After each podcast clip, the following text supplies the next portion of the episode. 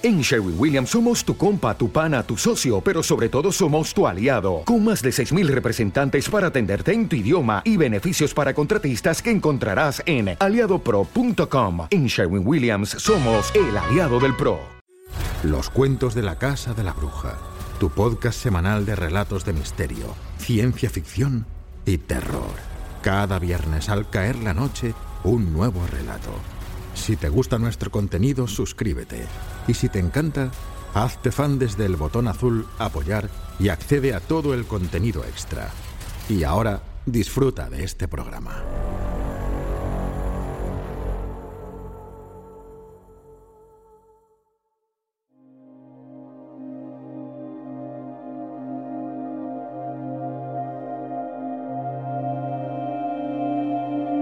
Los cuentos de la Casa de la Bruja presentan Laberintos de Úrsula K. Le Guin.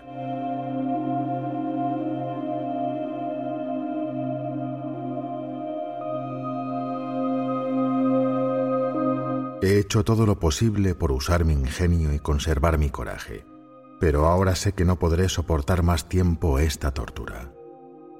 Mis percepciones del tiempo son confusas pero creo que desde hace varios días me di cuenta de que ya no podría mantener mis emociones bajo un control estético, y ahora la crisis física es también casi total. No puedo realizar ninguno de los movimientos grandes, no puedo hablar. Respirar en este pesado aire extraño se hace más difícil. Cuando la parálisis llegue a mi pecho moriré, probablemente esta noche. La crueldad del extraterrestre es refinada, pero irracional. Si todo el tiempo tuvo la intención de dejarme morir de hambre, ¿por qué no se limitó a retirarme la comida? En cambio, me la dio en cantidades, montañas de comida, todas las hojas de un cierto arbusto que yo podría desear. Solo que no estaban frescas. Eran hojas recogidas del suelo, estaban muertas. El elemento que las hace digeribles para nosotros había desaparecido, y era lo mismo que comer piedrecillas. Sin embargo, allí estaban, con todo el aroma y la forma del green wood, irresistible para mi intenso apetito.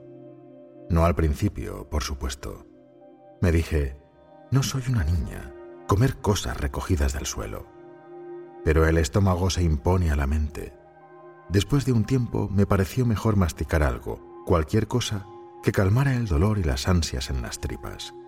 Y comí, comí, me moría de hambre.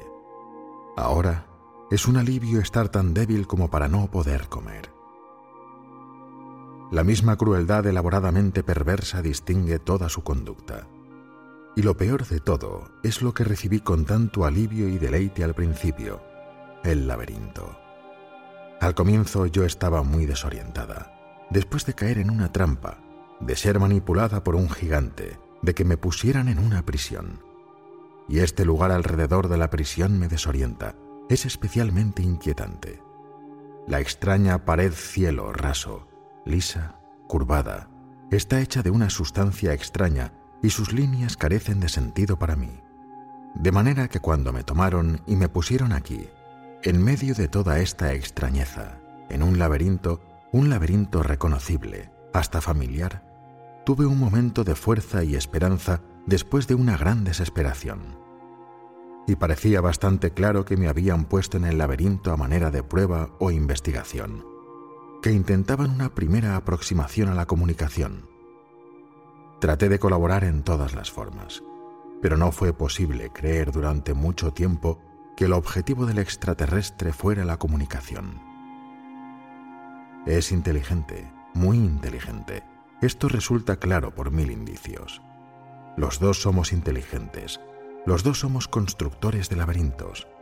Sin duda sería más fácil aprender a hablar juntos si esto fuera lo que quisiera el extraterrestre. Pero no lo es. No sé qué clase de laberintos construye para sí mismo. Los que construyó para mí eran instrumentos de tortura.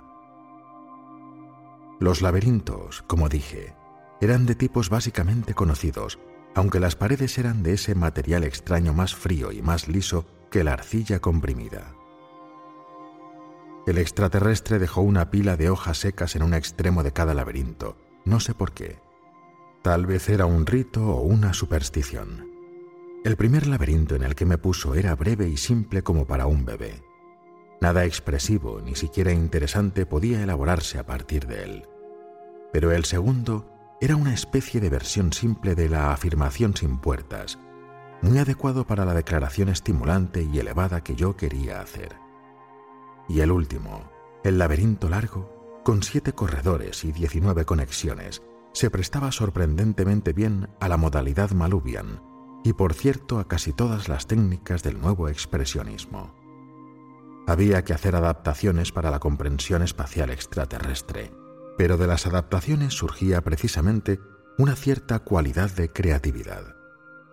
Trabajé intensamente en el problema del laberinto, haciendo planes durante toda la noche, reimaginando las conexiones y los espacios, las falsas salidas y las pausas, el curso errático, poco conocido y sin embargo hermoso del verdadero camino. Al día siguiente, cuando me colocaron en el laberinto largo y el extraterrestre comenzó a observarme, actué el octavo Malubian en su totalidad. No era una actuación muy prolija. Yo estaba nerviosa y los parámetros espaciotemporales solo eran aproximados, pero el octavo Malubian sobrevive a la peor actuación en el peor laberinto. Las evoluciones en la novena encatenación, donde el tema de la nube recurre tan extrañamente traspuesto en el antiguo motivo en espiral, son indescriptiblemente hermosas. Las he visto ejecutar por una persona vieja, tan vieja y con las articulaciones tan rígidas, que apenas podía sugerir los movimientos, insinuarlos, hacer sombras de gestos, oscuros reflejos de los temas. Y todos los que miraban se sintieron extrañamente emocionados. No hay afirmación más noble de nuestro ser. Mientras actuaba, yo misma me sentí transportada por la potencia de los movimientos y olvidé que era una prisionera Olvidé que los ojos del extraterrestre me observaban. Trascendí los errores del laberinto y mi propia debilidad, y bailé el octavo Malubian como nunca antes. Cuando terminé, el extraterrestre me recogió y me colocó en el primer laberinto, el corto, el laberinto para niñitos que todavía no han aprendido a hablar. ¿La humillación era deliberada? Ahora que todo pertenece al pasado, veo que no hay forma de saberlo pero sigue siendo muy difícil atribuir su conducta a la ignorancia. ¿Te está gustando este episodio? Hazte fan desde el botón Apoyar del podcast de Nivos. Elige tu aportación y podrás escuchar este y el resto de sus episodios extra. Además, ayudarás a su productor a seguir creando contenido con la misma pasión y dedicación.